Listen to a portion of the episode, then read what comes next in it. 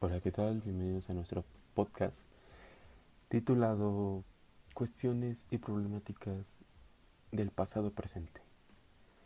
Y vaya, eh, antes de iniciar, quiero eh, mencionar a mi compañero Marco Antonio Medina Bernal y su servidor eh, Fernando Ramos Treviño.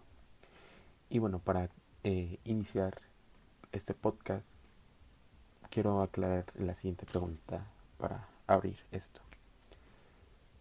Y la pregunta es, ¿y después de la conquista de Tenochtitlan? Un suspenso y, e intriga bastante eh, curioso. Así que para iniciar con el podcast vamos a mencionar la siguiente pregunta. La primera pregunta. ¿Qué sucedió con sus habitantes? Los habitantes de diferentes culturas a la llegada de los españoles un choque de culturas. Fue indeseada, ya que ellos están muy acostumbrados a su forma de gobierno, costumbres, tradiciones y lengua. Y vaya, vaya, varias de estas personas pues vieron con mucho odio el que les imponieran cosas ajenas a lo que conocían. Muchas personas no les quedaba otra opción, mientras que otras decidieron huir y escapar, y otras tantas esconderse. Y esto nos lleva a que, vaya, varias personas eh, pues fueron como separados de sus tribus, de su familia y niños, mujeres también. Varios de ellos se refugiaron en Tlatelolco. Esto fue un problema en cuestiones de defender su religión psicológica y costumbres. Los españoles adueñaron de todo, adueñaron de las mujeres y se apoderaban de ellas aquellas que eran blancas y de bonito cuerpo. A la hora del saqueo algunas mujeres tuvieron que juntar lodo en la cara.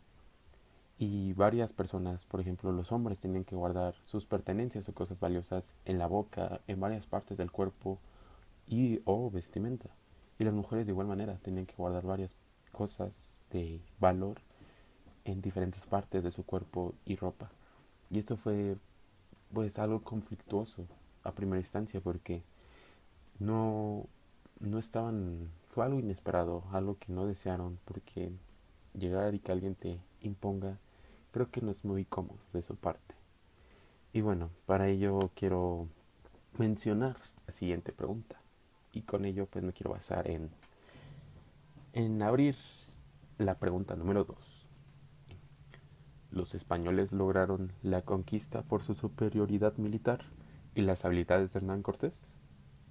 Vaya, Cortés y su ejército lograron ir avanzando poco a poco para poder concretar su plan, pero realmente ellos no podían lograr su cometido solos.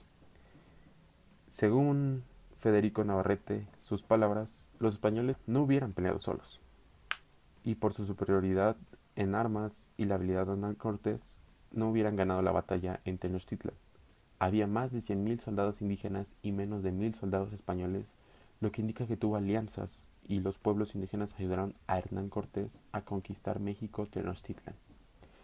Y así que gracias a la ayuda de los tlaxcaltecas pudieron librar el camino que tenían enfrente.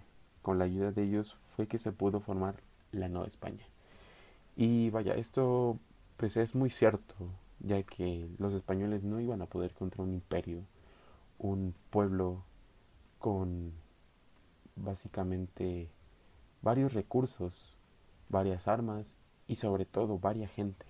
Así que pues los españoles no iban a conseguir su cometido si no se aliaban, si no se juntaban con eh, poblados, con algunas tribus y los convencieran de querer pues invadir eh, fue Tenochtitlan.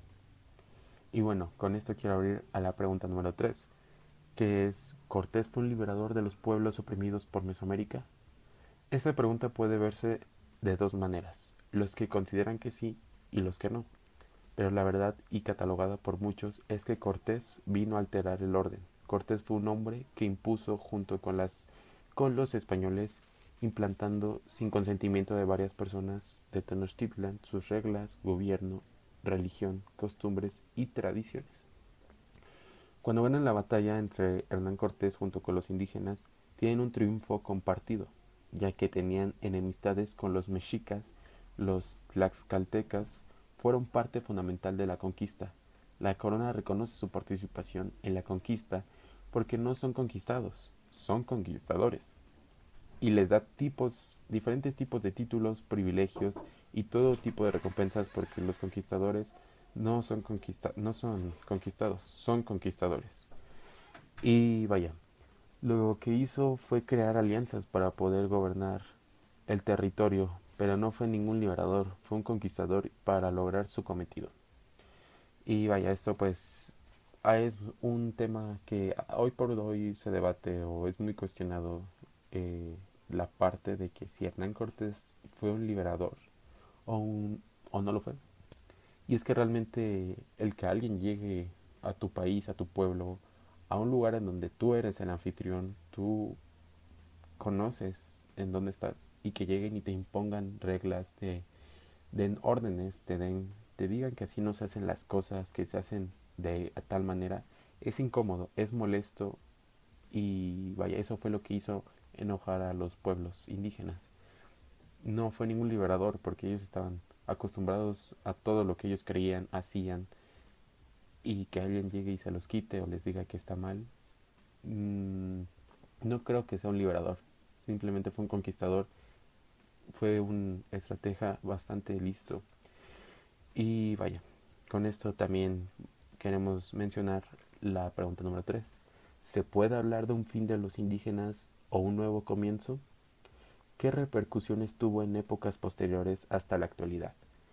Y vaya, con esto es que, eh, bueno, nunca hubo un fin para los indígenas. Son sobrevivientes que hoy hasta la actualidad permanecen entre nosotros. No como la gran mayoría que eran antes, pero están entre nosotros. Simplemente que la mayoría aceptó el cambio.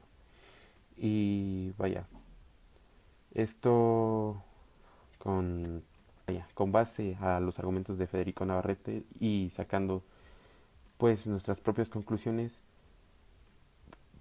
se debe de volver a repasar todo lo sucedido.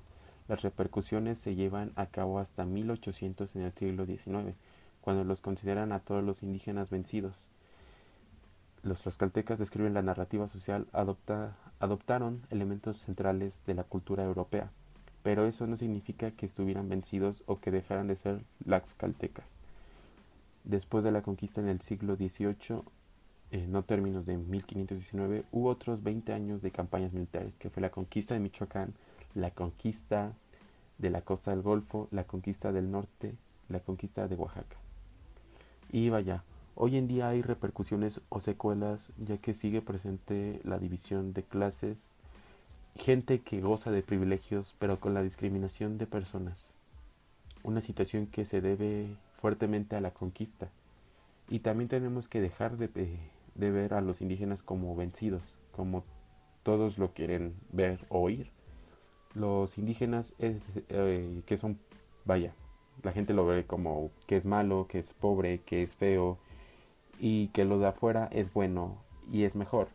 Y realmente esto es una cuestión bastante fuerte que hoy en la actualidad está muy presente, que creemos que lo de afuera, que lo que es exportado es mejor que lo que es nacional. Lo que está hecho en México es malo y lo que está hecho en otros países es bueno. Realmente no es así. Como todo, las cosas son buenas y malas. Pero tenemos que dejar de estar centrados en que lo que está hecho a mano, lo que está hecho por varias personas o empresas mexicanas es es malo, es bueno, realmente es bueno. Y que eso pues vaya, está implantado en nosotros porque viene de años pasados. Y tenemos esa mentalidad de que las personas de color eh, blanca pues son las personas que gozan de privilegios. Y realmente es cierto, las personas de piel blanca son las que gozan de privilegios, gozan de diferentes eh, pues gozan de diferentes actividades o pues simplemente diferentes maneras de vivir que los otros. Y esto también quiero aclararlo en la última pregunta, que es ¿por qué la conquista de los pueblos mesoamericanos es presente y no pasado? Porque, vaya, hasta ahora tomaron cartas del asunto, ya que López Obrador manda una carta a la corona española exigiendo que se pida perdón por los agravios cometidos en la época de la conquista. Pero en realidad, en realidad debería de haber una disculpa por parte de la corona española por lo que sucedió hace 500 años. En, principio sí, porque estuvo lleno de masacres, atrocidades, genocidios, despojos, imposición cultural. La España de hoy lo utiliza para ponerse plumas, para sentirse importante, pero no admite la parte negra de esto. La parte del racismo viene de esa conquista. Y es lo que hablábamos, ya que, vaya, los españoles se sienten superiores, ya que dicen, ah, nosotros vencimos a México, lo conquistamos, fuimos una nación enorme, pero nunca aceptan la parte de que ellos, pues no no, no fueron malos, o sea, ellos se consideran como los héroes de la historia, cuando realmente no es así, realmente ellos tuvieron muchas atrocidades, cometieron muchas cosas que no debieron haber pasado si no hubieran llegado los españoles a América. Y esto, vaya, porque hoy en día hay cosas del pasado que están muy presentes en nuestro día a día y no y se nota mucho en la gente que goza de esos privilegios, la gente pues como mencionamos, blanca, que hay, vaya, también hay gente que hoy en día se avergüenza de su cultura, de sus tradiciones, de, su, de la manera en cómo se vestían y forma parte de lo que ocurrió hace muchos años. Y es eso de crear, de que todo es de los indígenas, de los mexicanos de antes, es malo. Y que sí hay varias cosas que debido a la conquista hay muchas diferentes clases sociales, hay gente que tiene esos privilegios, hay gente que no, y se debe a esa comparación, a esa división de clases sociales que está muy presente. De igual manera viene del pasado, como por ejemplo los mestizos, los criollos, los este, indígenas, que varios gozaban de muchas cosas y otros tantos no. Y es ahí esa cuestión del pasado presente. Y bueno, con esto queremos concluir eh, este podcast del día de hoy. Quiero agradecer a mi compañero Marco Antonio por estar ayudando en este podcast y su servidor Fernando Ramos que pues le está informando y espero que les sea muy útil, que se hayan llenado de conocimiento, que haya sido de su agrado este episodio y espero que les haya gustado, les haya parecido muy interesante y con esto concluiríamos el podcast. Muchas gracias por irnos y hasta la próxima. Wow, wow.